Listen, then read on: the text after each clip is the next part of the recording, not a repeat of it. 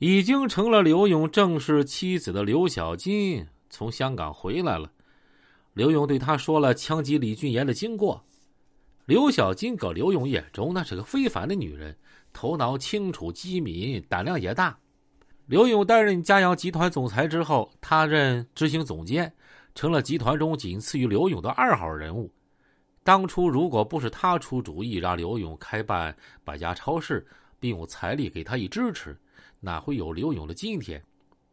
刘小金不但经商是内行，处理一些棘手的事儿也有办法。果然，他听完之后就批评了刘勇的鲁莽。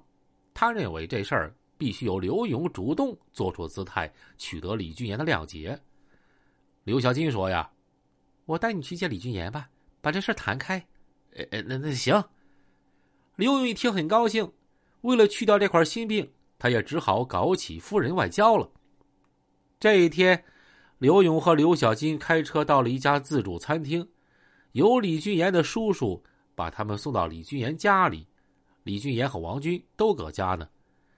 刘勇一见面向李俊岩道了歉，李俊岩也说啊那天晚上啊，他也喝多了。那个俊岩呐，我把你打伤了，你有啥要求啊？说吧，我可以给你五十万啊。我那辆奔驰也给你。刘勇在说这番话的时候，显得十分慷慨。他一方面在向李俊岩显示自己的富有，另外一方面也暗含着在问李俊岩：“我给你，你敢要吗？”果然，李俊岩没要。那个不用了，以后咱们好好处就行了。李俊岩说这番话的时候，一方面在显示自己的大度，一方面也在告诉刘勇。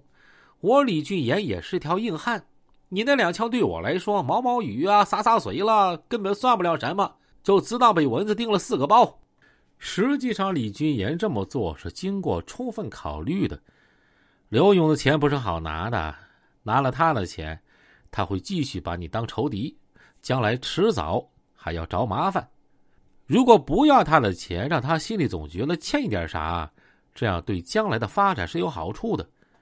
今天的刘勇已经不同于当年，他发的极快啊，又是市人大代表，经济实力和政治地位如日中天，咄咄逼人，和他继续对抗不是明智之举，还是躲着点好吧。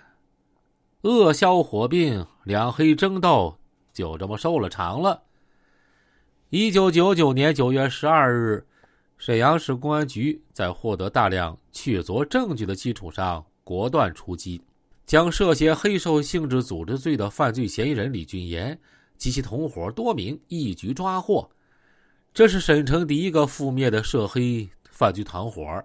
警方在审理此案时，获得了许多关于刘勇及其同伙犯罪案件的情况，其中包括刘勇在娱乐城用民警注射的手枪把李俊岩的腿打伤的情况。为后来开展对刘勇黑社会性质犯罪集团的侦查提供了最直接的证据和宝贵的线索。善恶到头终有报，只分来早与来迟啊！李俊岩和刘勇这两个沈城黑老大的可悲下场，应验了这句古话。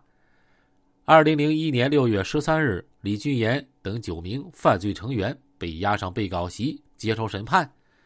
沈阳市中级人民法院一审判处李俊岩死刑，剥夺政治权利终身。八月二十八日，辽宁省铁岭市中级人民法院根据高院指定管辖决定，依法公开开庭审理刘勇等二十二名被告人组织领导、参加黑社会性质组织等犯罪一案。沈城两大黑枭都受到了法律的严惩。一九九八年九月二十二号下午。刘勇设在百家自选商场中的办公室，走进一位不寻常的客人。说这个人不寻常啊，因为他是一位公众人物啊，沈阳人民广播电台的播音员白尔维啊，这个播音名叫小白。百家自选商场举办开业两周年庆典的时候，白尔维被邀请去做主持人。他还曾经主持过刘军的结婚典礼，所以他和刘勇啊挺熟的。白尔维这次来找刘勇，并不是还要为他的什么典礼活动做主持人，而是他自己有一件闹心的事儿要请刘勇帮忙。作为电视台节目主持人的白尔维，在市场经济大潮卷来的时候下海经商。一九九六年七月，他介绍同学周维杰和天津罗伦特物业有限公司总经理史凤贤认识，建立了进口欧洲复合木地板批发业务关系。由这个史凤贤供货，周维杰销售。后来，罗伦特改由高红艳承包经商。这期间，双方就产生了经济纠纷。史凤贤委托白尔维向周维杰催讨三万多元的上千货款，但是呢，接手后的高红叶一直就没付。另外，史凤贤鉴于高红叶不再卖这个罗伦特地板，让白尔维。要求高红叶更改罗伦特装饰材料经销中心的企业名称。由于这两件事儿一直没解决，白尔维和高红叶就发生了激烈争吵。据他讲啊，他收到了匿名恐吓电话，他今儿来找刘勇，就是希望借刘勇的力量迫使高周二人就范，啊，吓唬吓唬他们，让他们一还款。二改名